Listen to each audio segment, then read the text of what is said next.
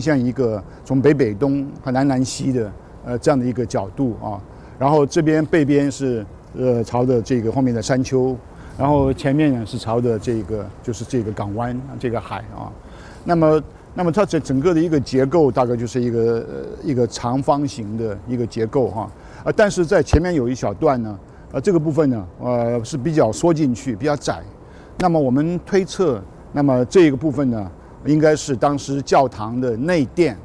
啊，所谓内殿呢，就是它放神像、放这个这个这个呃耶稣基督的这个圣像的啊这个部分要做做礼拜、做膜拜的呃这个部分叫内殿，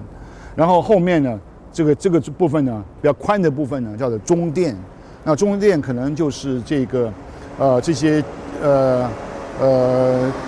信教的教徒啊，他们要进进来做礼拜啦，啊，或者在里面做集合的这样一个地方，所以当时可以推测，当时中间一定有一些椅子啊，这些人可以坐在这里啊。然后像这个这个教室呢，呃，这个神父呢，可能就在呃内殿这边呢来主持啊这样一个仪式啊。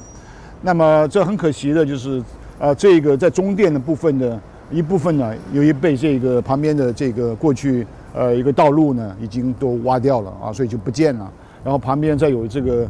资讯中心的呃这个建筑物呢，也挖掉了。所以现在只剩下大概这个二分之一的这样一个中殿的一个部分。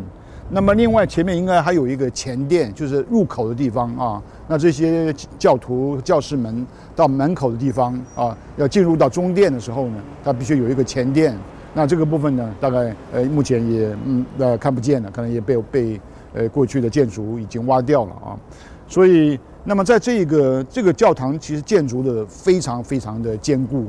由于这边是在基隆，那么每年到了冬天的时候呢，就有很强的东北季风啊，所以当初西班牙人在盖的时候呢，他也考虑到它的建建筑的坚固性，所以它的墙非常厚啊。那另外呢，它即使非常厚，它在每一个墙的旁边呢，它都有有建一个。这样一个好像一个来支撑的，呃，这样的一个结构体啊，那么这这一个一个扶壁，就是来支撑这个墙壁的啊，避免它倾倒的这样一个扶壁。所以这个有在这个在这个旁边呢，都有隔了一一个距离呢，就有一个一块扶壁呃出现啊。那么这个就是一个来加强这个呃建筑物的呃它的一个坚固性的呃这样一个设施啊。